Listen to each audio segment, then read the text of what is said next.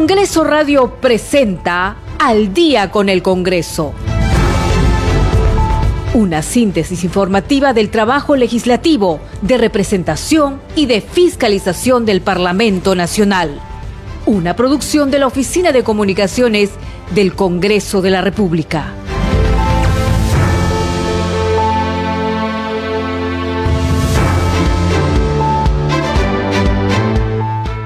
De la noche con un minuto, ¿cómo están? Muy buenas noches, bienvenidos al programa Al Día con el Congreso. Les saluda Danitza Palomino y estas son las principales noticias del Parlamento Nacional. El ministro de Economía, Kurt Burneo, y el representante de Petroperú deberán presentarse la próxima semana ante la Comisión de Presupuesto para sustentar un crédito suplementario para el pago a empresas productoras e importadoras de combustibles. Así lo informó el presidente de ese grupo legislativo, José Luna Galvez, luego que la Comisión de Presupuesto acordó reprogramar la citación del titular de Economía ante su inasistencia debido a un problema de salud. Hoy se publicó en el diario El Peruano la Ley 31595, impulsada por el Congreso, que promueve la descontaminación ambiental y establece el retiro del cableado aéreo en desuso en mal estado en zonas urbanas del país. También se publicó la ley que establece medidas para garantizar la cobertura adecuada, continuidad y calidad del servicio de transporte público en Lima y Callao. Por su parte, en Arequipa, la parlamentaria Diana González de Avanza País constató la situación de abandono de las comisarías de la región. El tercer vicepresidente del Congreso, Alejandro Muñante Barrios, de la bancada de Renovación Popular, realizó una visita inopinada a la quinta región policial de Loreto para conocer más de la problemática de la creciente inseguridad ciudadana que azota la región, así como el trabajo que viene realizando la División de Trata de Personas. La congresista Katy Ugarte se reunió con el alcalde electo de la Municipalidad Distrital de Machu Picchu, Elvis Lexing, a fin de abordar los principales problemas que aquejan a este emblemático distrito de la región Cusco, que viene demandando mejoras en el servicio turístico. Usted está escuchando al día con el Congreso. ¿Cómo están? ¿Cómo le ha ido? Hoy día viernes, último día laborable de la semana. Bueno, algunos trabajan sábado y algunos domingo, pero digamos que la mayoría trabaja hasta hoy viernes y nosotros hemos visto que como que las ciudades tienen más movimiento, ¿no? Quizás porque ya las personas se están preparando para el feriado largo, pero ahora en nuestro trayecto del Congreso a Radio Nacional había como que mucho más carro, un tráfico más eh, menos fluido. En fin, esperamos que ya esté todo listo para que usted pueda descansar este fin de semana. Nosotros nosotros vamos con la información del Parlamento y el ministro de Economía, Cur Burneo, y el representante de Petro Perú deberán presentarse la próxima semana ante la Comisión de Presupuesto para sustentar un crédito suplementario para el pago a empresas productoras e importadoras de combustibles.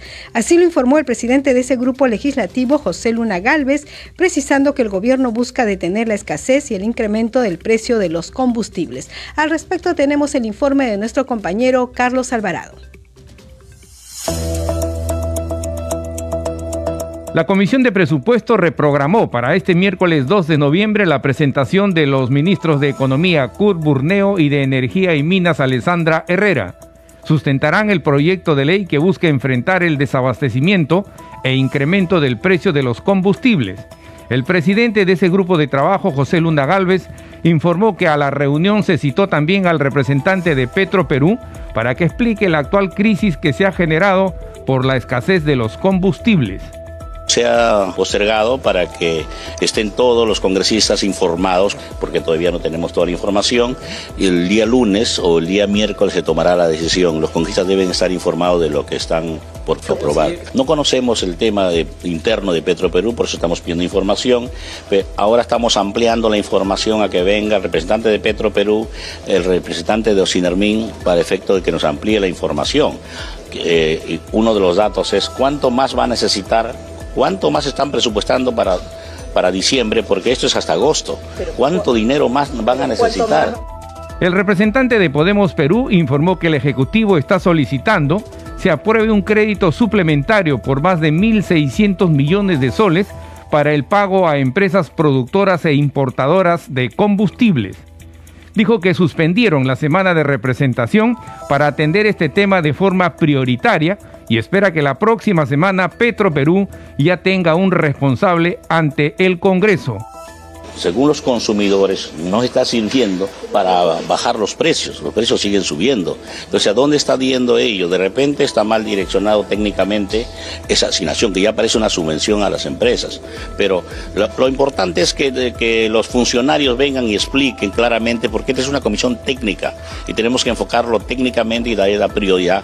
Y le hemos dado la prioridad. Hemos suspendido nuestra semana de presentación para tratar de sacar hoy día, pero no ha llegado la información el presidente Petro Perú renuncia, el ministro de Economía no viene, entonces nos falta información. Y no tienen este, tampoco cabeza en Petro Perú. Yo espero que para el lunes o miércoles ya venga alguien a explicarnos en detalle qué está pasando y cómo van a tomar acciones correctivas para que no se repita lo que ahora se está repitiendo.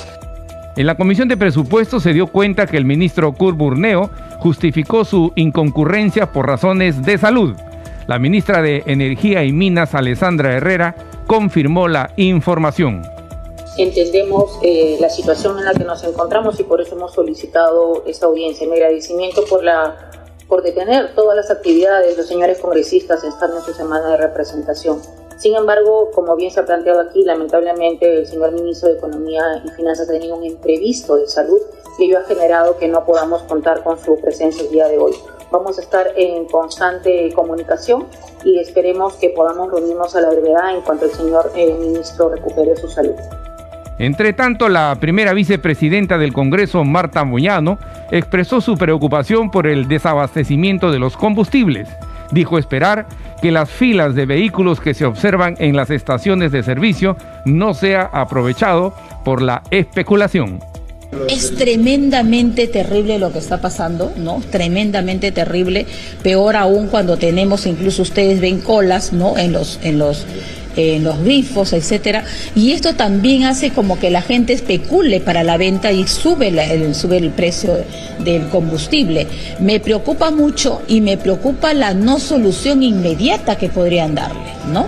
Vamos a ver qué cosa pasa más adelante con esto.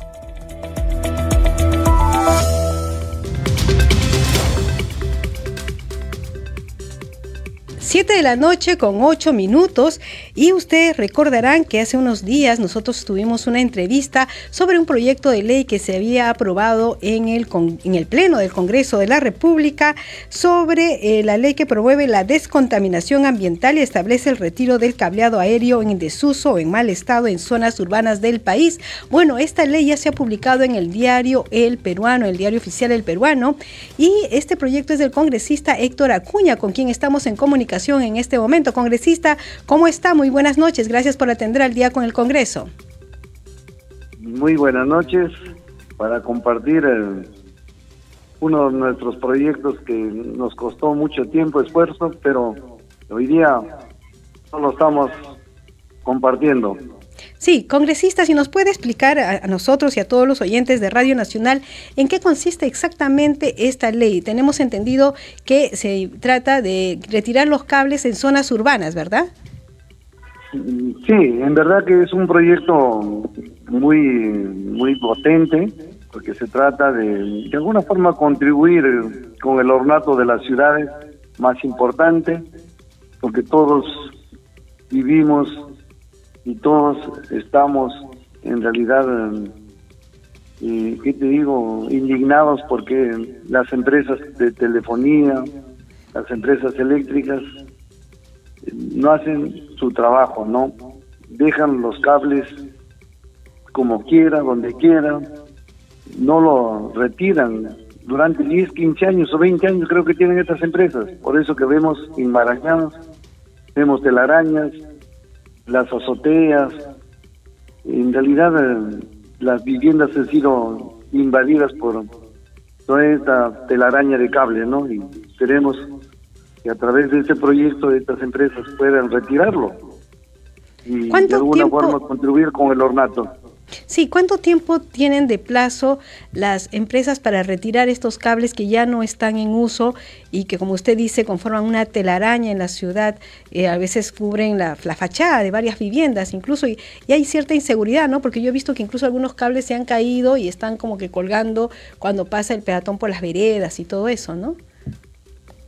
Sí, yo creo que lo más importante es que realmente la población valora mucho esta iniciativa, este, esta ley realmente, y esperemos que eh, tan pronto el reglamento que tenemos 90 días, y a partir de ahí son dos años, dos años que estas empresas deben retirar todos los cables en desuso, todos los cables en mal estado, y de lo contrario van a ser sancionadas con de 5 a 20 unidades tributarias.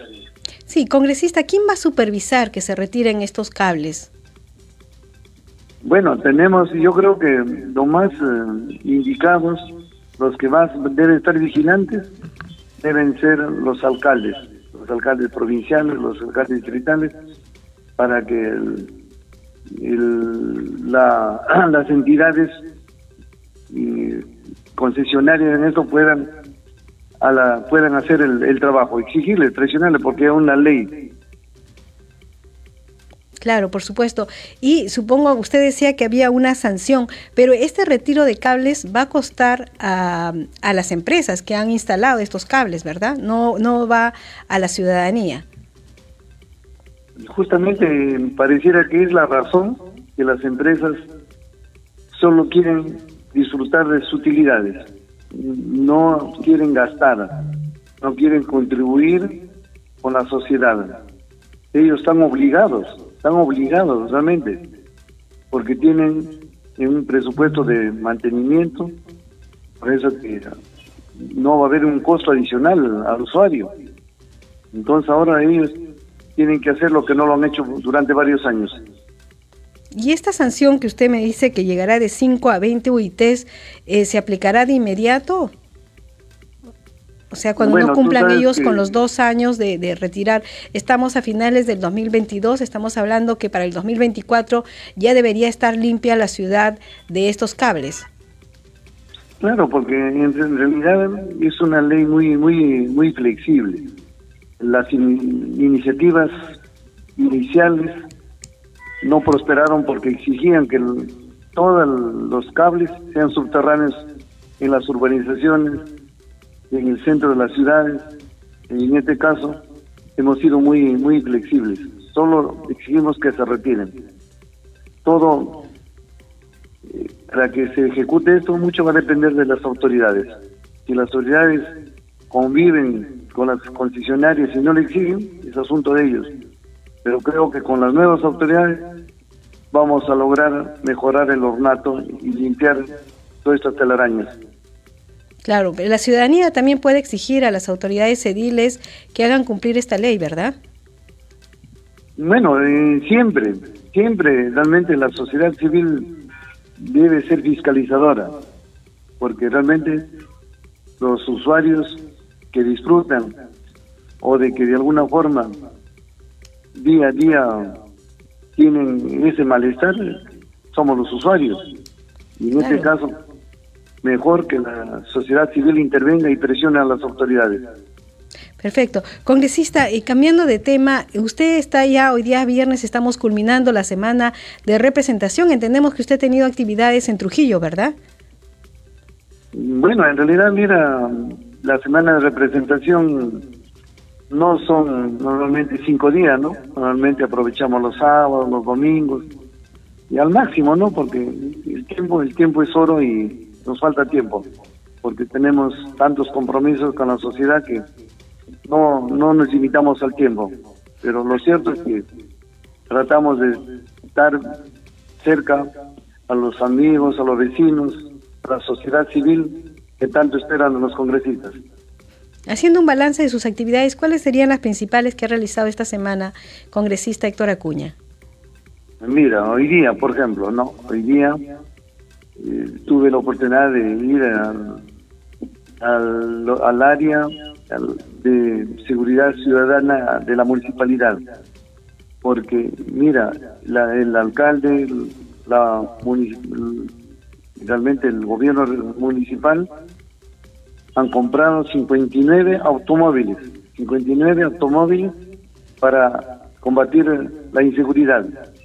Y esos 59 automóviles no se mueven por falta de combustible.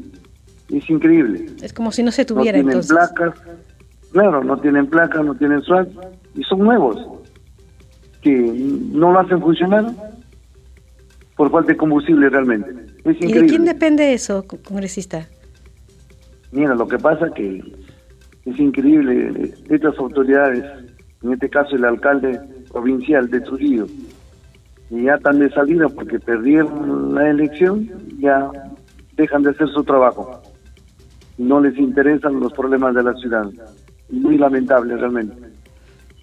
Qué lástima. Bien, congresista, también entendemos que usted ha estado en Alto Trujillo, ¿verdad? Ah, sí, estuvimos ahí con otros colegas y, y realmente siempre comprometidos para que el centro poblado Alto Trujillo realmente asuma la categoría de distrito. No sé si estás enterada que tenemos un proyecto de ley que está en la Comisión de Centralización y se ha previsto para el 9 de noviembre mm, hacer el predictamen, aprobar el predictamen para que de ahí pase al Pleno. Realmente hay una desesperación de los vecinos porque son años que vienen esperando este, esta ley y así puedan mejorar la ciudad y las condiciones también en las que están los vecinos, ¿verdad? Bueno, realmente es lamentable, ¿no? Es, vivimos una crisis muy grande, ¿no? Muchos pobladores no tienen luz, no tienen agua, no tienen desagüe. Peor hablar de, de calles con pavimento, con veredas.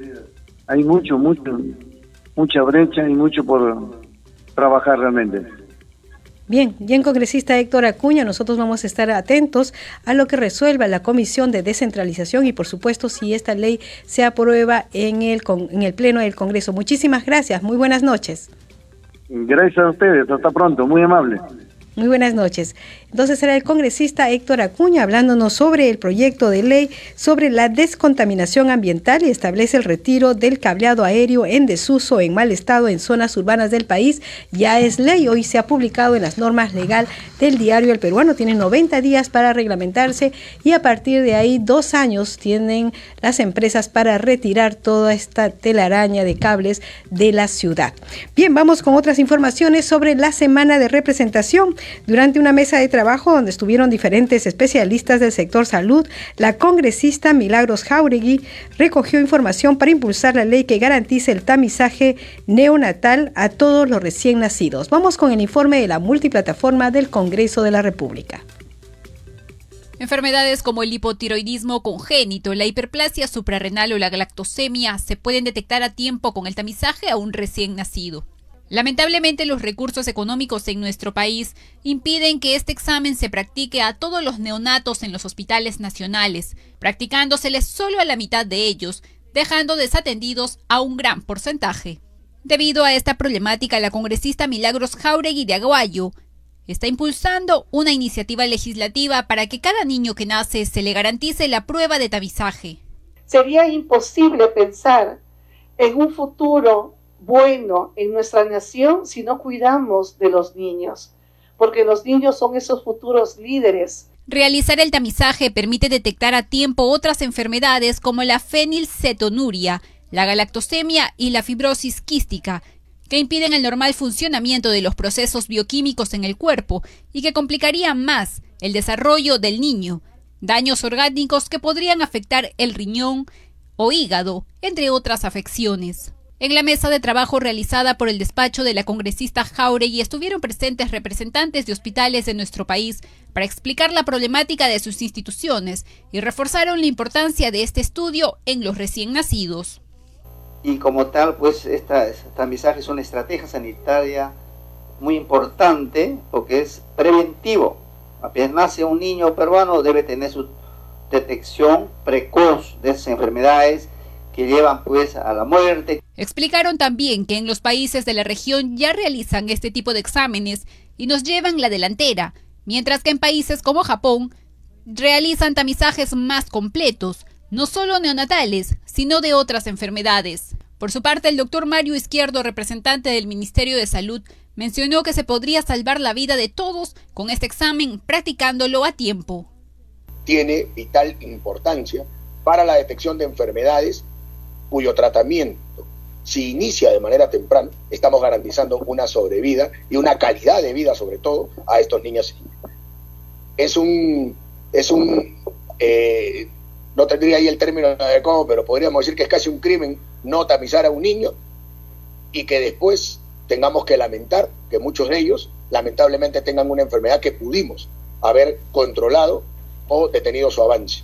También los médicos solicitaron que no solo se incida en la realización del tamizaje, sino formular un programa completo para darle tratamiento a quienes son detectados con alguna enfermedad. 7 de la noche con 21 minutos. Vamos a continuar con más información aquí en El Día con el Congreso, que se transmite a través de Radio Nacional, el Facebook de Radio Nacional y Congreso Radio. Hay que decir que en el Centro de Salud Miguel Grau contará pronto con una nueva ambulancia y se gestiona elevarlo al grado de hospital, así lo anunció el congresista Héctor Valer tras reunirse con sus autoridades y comprometer su apoyo para acelerar esos objetivos, siempre dentro de las actividades por la semana de representación. Vamos con el informe de la multiplataforma del Congreso de la República. Al, donar a la ejecución del terreno que también el pueblo lo donó, al, donar, eso... Una visita inopinada al Centro de Salud Miguel Grau en Chaclacayo reveló al congresista Héctor Valer las deficiencias que tenía el establecimiento, como el cierre de la sala de intervenciones quirúrgicas desde hace 10 años. Fue tras reunirse con su director, Job Molina. Heridos o pacientes de diferente complejidad y lamentablemente el centro quirúrgico o la sala de operaciones no está funcionando.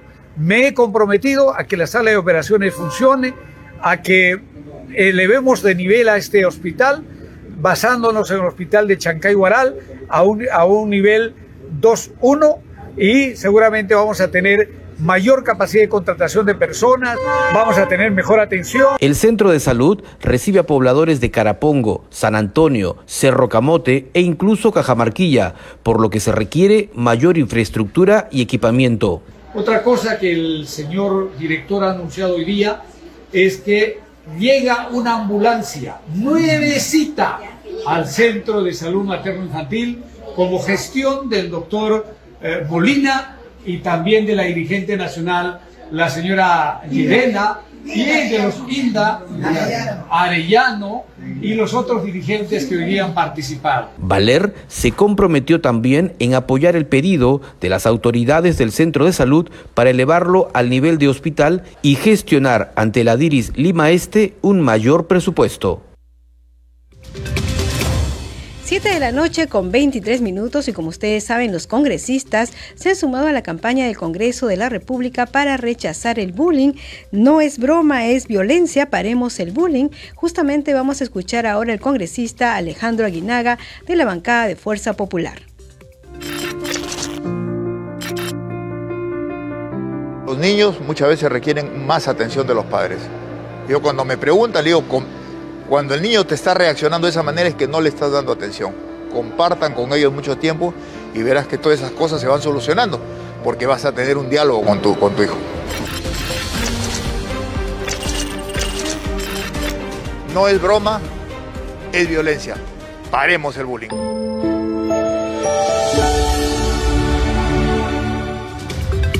Ya lo sabe, no es broma, es violencia, paremos el bullying. Es lo que tenemos que decirnos todos, también en los centros educativos, en nuestros barrios, en nuestras casas. Hay que eh, llevar este mensaje para que los niños no sean afectados por la violencia, la agresividad de otros niños, lamentablemente. No hay que ver cómo manejamos el tema con los niños que son las víctimas y con los niños que están siendo los agresores. Ambos necesitan ayuda psicológica. 7 de la noche con 24 minutos vamos con nuestra siguiente secuencia. Congreso en redes. A esta hora de la noche tenemos información con nuestra compañera Perla Villanueva. Adelante, Perla.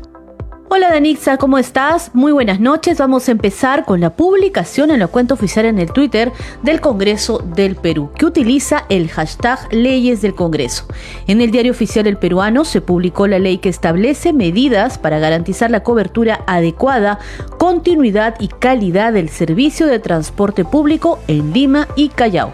Revisa la norma y a continuación se adjunta el link al que podemos ingresar para tener más información sobre esta norma publicada en el Diario Oficial El Peruano y que previamente fue aprobada por el Congreso de la República.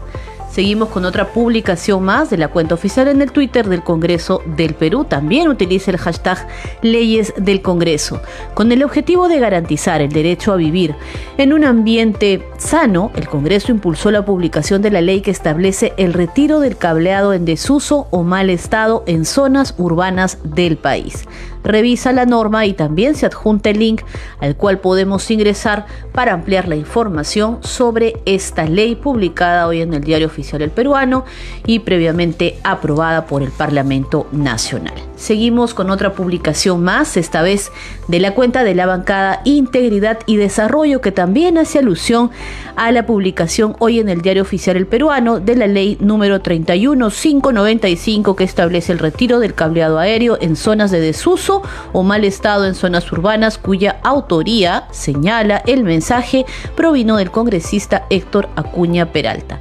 Estaremos fiscalizando para que el Ejecutivo reglamente la norma en el plazo máximo de 90 días. Es lo que enfatiza el mensaje en el Twitter de la bancada Integridad y Desarrollo.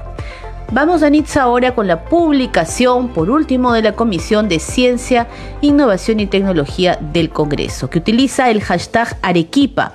El viernes 4 de noviembre, nuestra comisión realizará su segunda sesión descentralizada y audiencia pública en la región Arequipa. Conoce más sobre este evento leyendo la nota completa en el siguiente enlace y se adjunta el link al que podemos ingresar para tener más información sobre esta anunciada audiencia pública en Arequipa que se realizará el 4 de noviembre por parte de la Comisión de Ciencia del Parlamento Nacional. Hasta aquí, Danitza, algunas de las publicaciones en las redes sociales. Seguimos contigo en Mesa de Conducción. Muy buenas noches y buen fin de semana. 7 de la noche con 27 minutos. Muy buenas noches, Perla. Buen fin de semana también, por supuesto. Vamos a ir a la pausa, pero al regresar vamos a conversar con el doctor Nimio Meléndez. Es el abogado del Congreso de la República. Él brinda orientación legal gratuita a las familias que lo necesitan. Con él vamos a abordar el tema sobre cómo se realiza una demanda por pensión de alimentos. Si alguien tiene una pregunta, hay que decir que pueden mandar un mensaje de voz por audio al 988-720137 o también pueden llamar al 01 33 08 487. Ya lo sabe, vamos a hablar sobre demanda de alimentos porque desde cero, ¿no? ¿Cómo se hace para hacer esta demanda? ¿Qué documentos se necesita? ¿Con quién voy a ir? ¿Cuánto puedo pedir? Todo eso le vamos a preguntar al doctor Nimio Meléndez al regreso. Hacemos la pausa.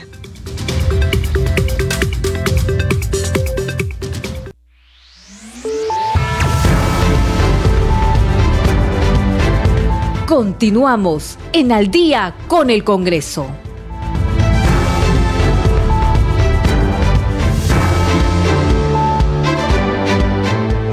Siete de la noche con 33 minutos. Bienvenidos a la segunda media hora del programa Al Día con el Congreso. Los estamos acompañando aquí en Radio Nacional en los controles Rafael Cifuentes, en la transmisión streaming por Facebook Alberto Casas y en la conducción Danitza Palomino. Vamos con los titulares.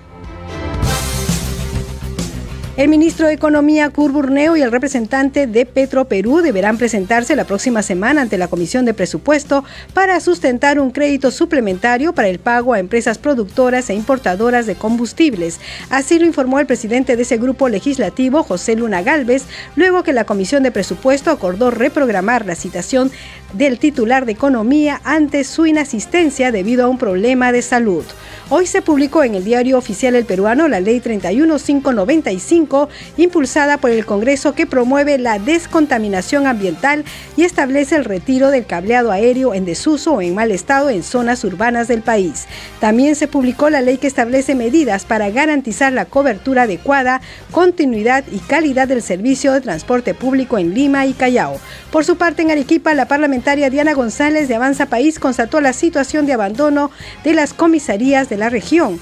Y el tercer vicepresidente del Congreso, Alejandro Muñante, de la bancada de Renovación Popular, realizó una visita inopinada a la quinta región policial de Loreto para conocer más de la problemática de la creciente inseguridad ciudadana que azota la región, así como el trabajo que viene realizando la División de Trata de Personas.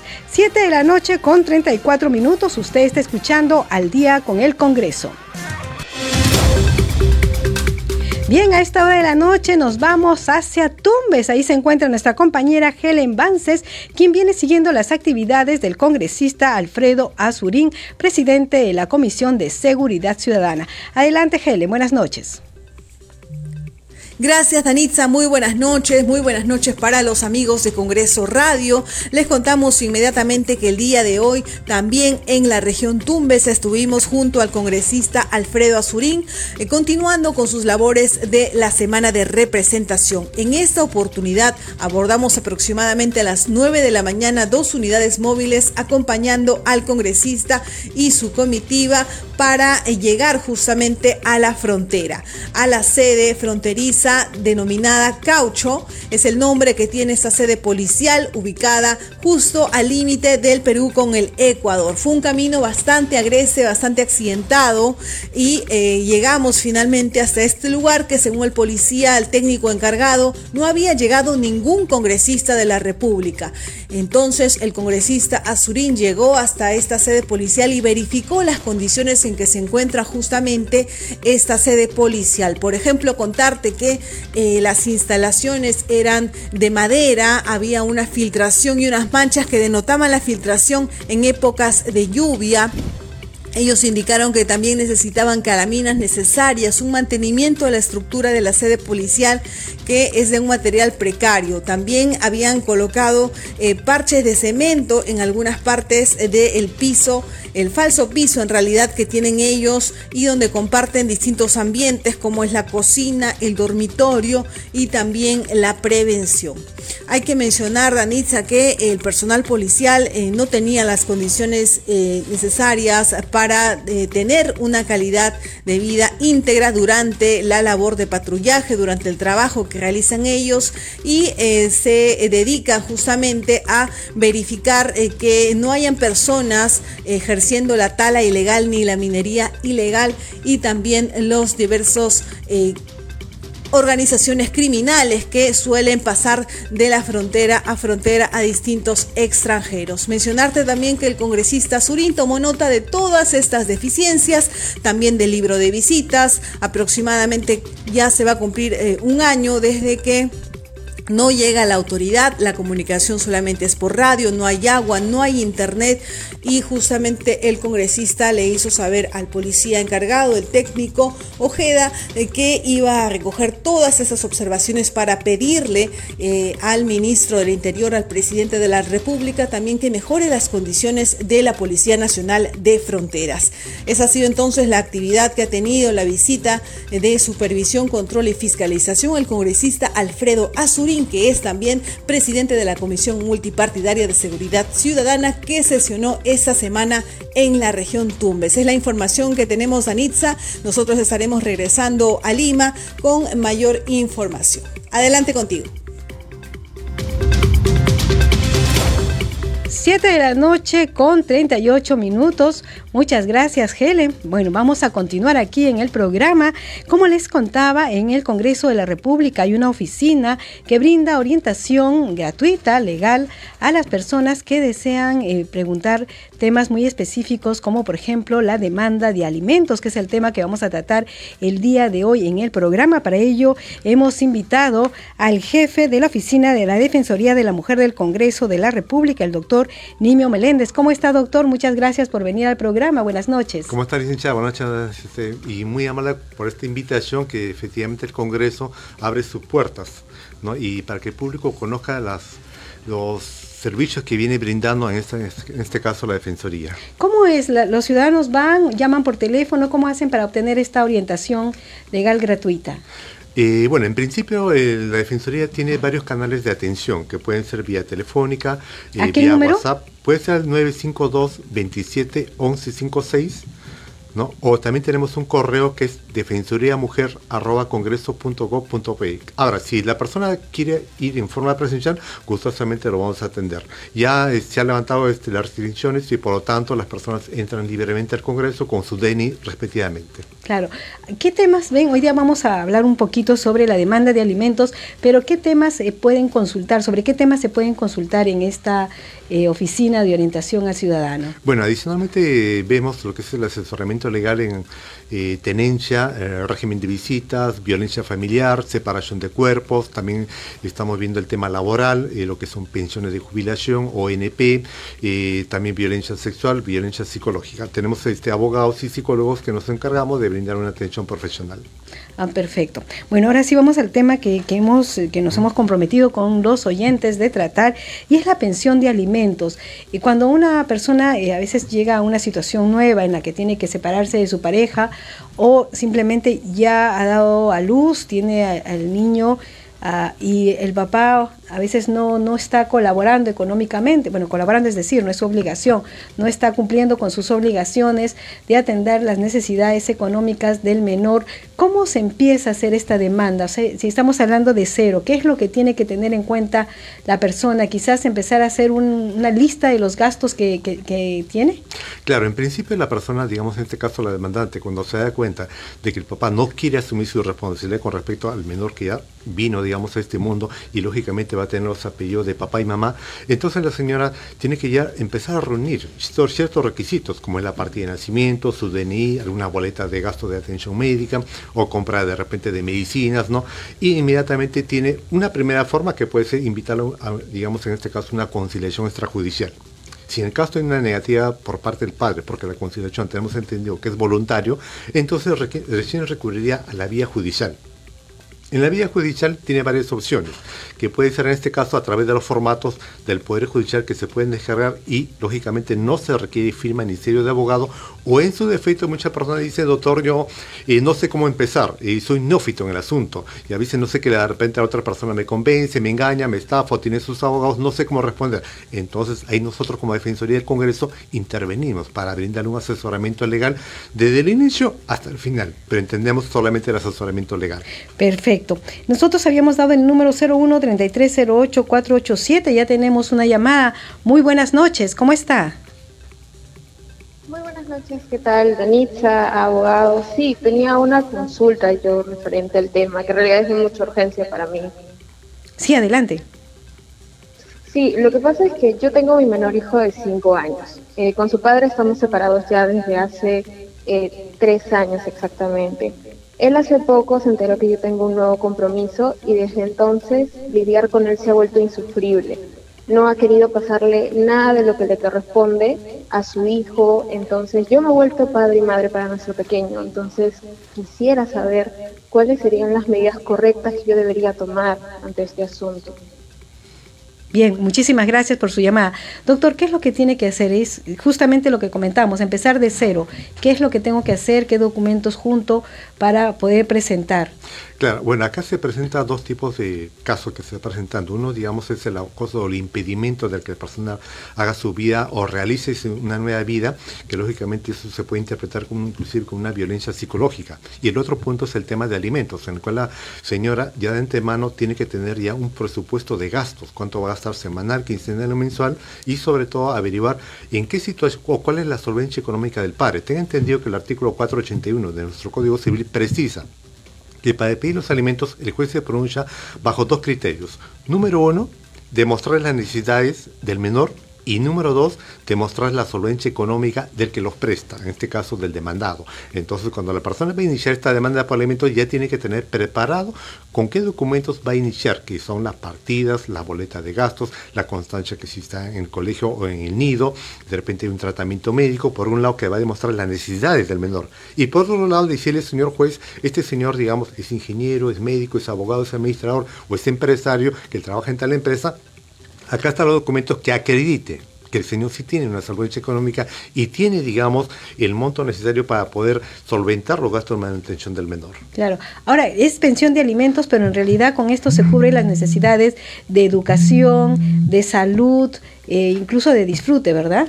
Correcto. El, nuestro código, el 472 del Código Civil, precisa que alimentos propiamente se interpreta, que viene a ser no solamente alimentos, porque muchos padres dicen, toma 200 soles, toma 500 soles, eso es para la alimentación. No, pero ¿qué hay en este caso de la vestimenta del menor? ¿Qué hay de la educación? ¿Qué hay, digamos, de los gastos de salud que necesita el menor? Entonces, lógicamente, el código lo interpreta como alimentos, engloba todo esto. Entonces, cuando la persona le pare, digamos, va a aportarlo, no solamente aporta para los elementos, sino para todo lo que es necesario para el desarrollo y crecimiento del menor. Claro. Ahora, siempre existe la pregunta de cuánto puedo pedir, o sea, el porcentaje del sueldo del padre, ¿no? Ahora sabemos que la única forma eh, por deuda que se puede ir a la cárcel es cuando uno no brinda la pensión de alimentos, ¿verdad? Entonces, ya, ya eso lo digo porque para que los padres omisos a este deber eh, sepan que sí, si no atienden las necesidades de los menores, ustedes sí podrían ir a la cárcel, pero la idea es que se comprometan con el hijo y puedan ver que crezca eh, con, cubierto con todas las necesidades, ¿no? cubriendo todas sus necesidades. ¿no? ¿Cuánto se puede pedir del sueldo del, del, esposo? Claro, o, del, padre, digamos. en este caso el demandado puede, digamos, trabajar en forma dependiente o en forma independiente. Dependiente cuando trabaja por una empresa está en planillas. En ese caso, el artículo 648 de nuestro Código Procesal Civil precisa que se le puede pedir hasta un máximo de 60% de los saberes que él perciba, que no solamente sueldo, puede ser de repente un incentivo, un bono, un plus o otro monto adicional. De todo ese monto se le puede contar hasta un 60. Quiere decir que los jueces, de acuerdo a la evaluación de las necesidades del menor, puede indicar que puede ser un 60, 50 o 40.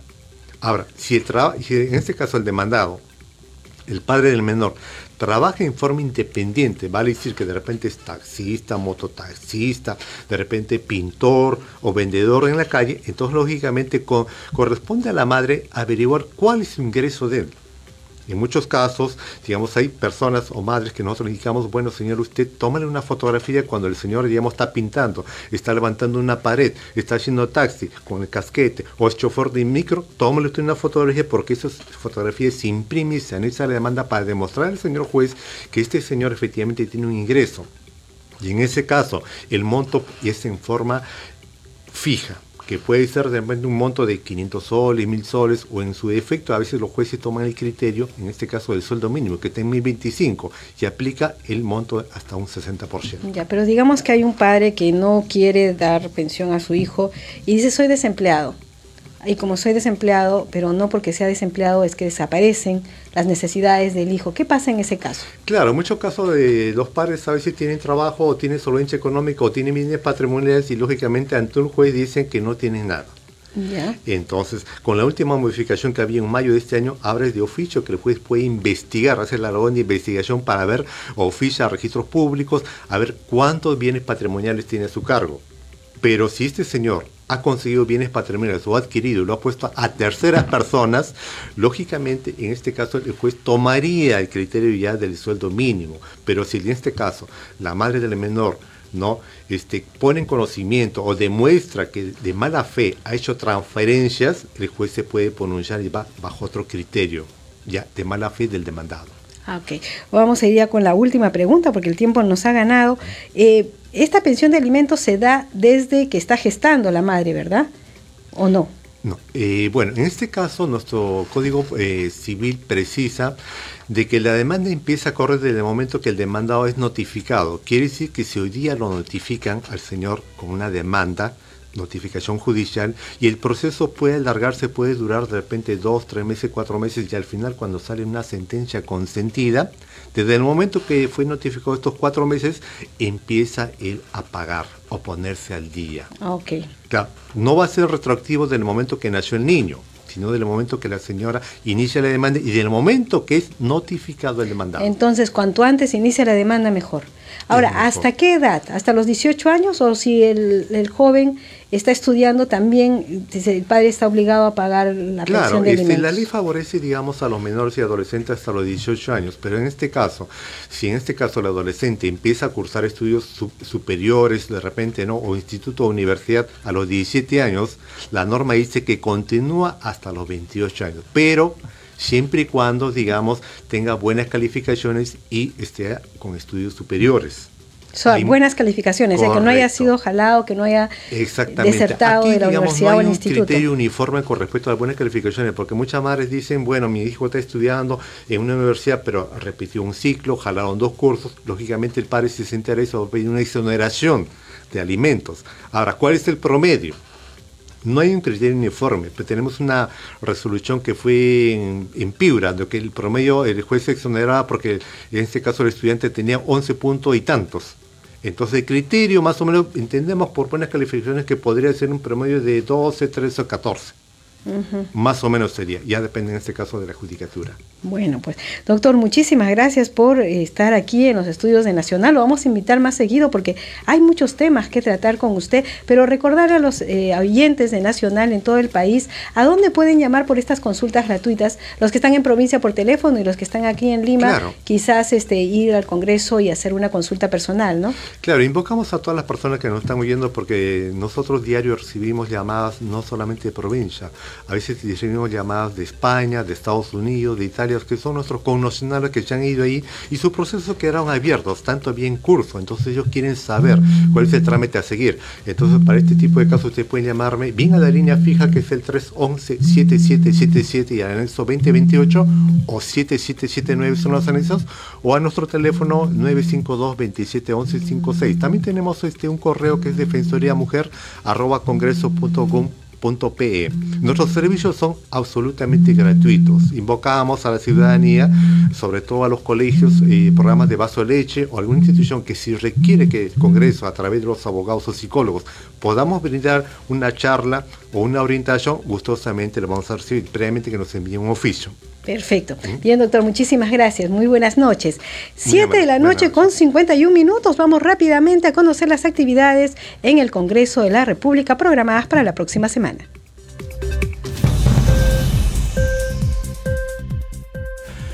Buenas noches, Danitza. Así es, conozcamos qué actividades hay previstas para el inicio de la próxima semana, el lunes 31 de octubre, y actividades aquí en el Congreso de la República, eh, de acuerdo a la agenda está prevista eh, el evento Culto Acción de Gracias por el Día Nacional de la Iglesia.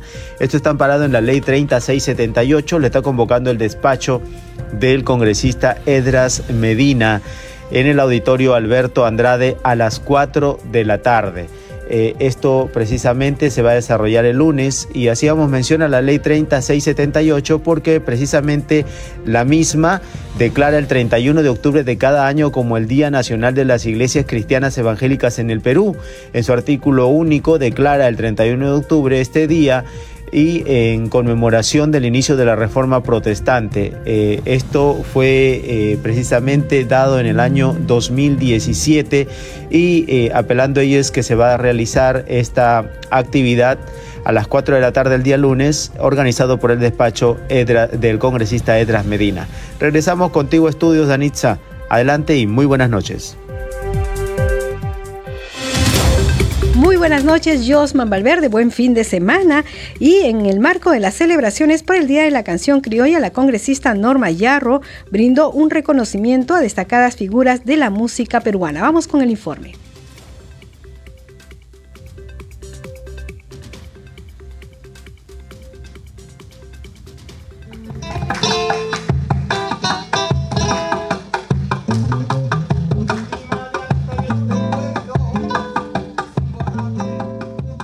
Parlamentaria Norma Yarro destacó de los artistas el invalorable aporte en la creación y difusión que con sus interpretaciones a la patria logran identidad entre todos los peruanos. No basta con tener un día al año, no basta con que declaren a la música como patrimonio nacional, sino necesitamos que mejorar la calidad de vida también de nuestros artistas, tener, ser productores de talentos, que no se vayan de nuestro país. Agregó que desde el Congreso aún hay mucho por trabajar para mejorar la ley del artista, porque no es suficiente declarar a la música como patrimonio nacional, sino por el contrario es importante mejorar la calidad de vida de todos los artistas para que no se vayan de nuestro país. También saludó que existan programas en la televisión que promueven nuevos artistas. ¿Y por qué no soñar nosotros con tener programas hechos acá en Perú, donde podamos sacar a nuestros niños, a nuestros jóvenes a nuestros adultos como un producto nacional, pero con la ayuda económica del gobierno, de la empresa privada, de, de, los poderes del Estado? No nos acomodemos solamente con una ley. Yo los convino a todos a que luchemos para mejorar a cada uno de los artistas, productores, compositores, historiadores, escuelas. Durante la ceremonia de premiación por el Día de la Canción Criolla realizada en la sala Alberto Andrade Carmona del Parlamento, la congresista Yarro Lumbreras distinguió con diplomas y medallas a los intérpretes, autores y compositores de la música criolla. Es un honor para mí estar con estas, con estas grandes personalidades y en especial saludar a todos mis compañeros del arte y decirte gracias Norma por lo que estás haciendo por nuestra música criolla. Yuli Hilda Teresa Palomino Ormeño, maestra del folclor peruano, Yuli Freu, reconocida artista peruana, María Luisa Obregón Vergaray, fundadora de la asociación El Sabor de la Marinera, Rosa Agustina Guzmán León, estrella principal de la tradicional Casa de la Marinera, fueron algunos de los distinguidos. 7 de la noche con 55 minutos. Ya con esta nota cerramos el programa al día con el Congreso. Le agradecemos por habernos acompañado esta semana. Por supuesto, un agradecimiento a nombre de todo el equipo de Congreso Radio. Y también acá en Radio Nacional los hemos acompañado Rafael Cifuentes en los controles, Alberto Casas en la transmisión streaming por Facebook, en la unidad móvil ha estado Richard Arana y en la conducción Danitza Palomino. Nosotros vamos a regresar el lunes y también el martes, así que vamos a estar toda la semana semana, porque Nacional no para. Nos reencontramos el lunes. Buen fin de semana.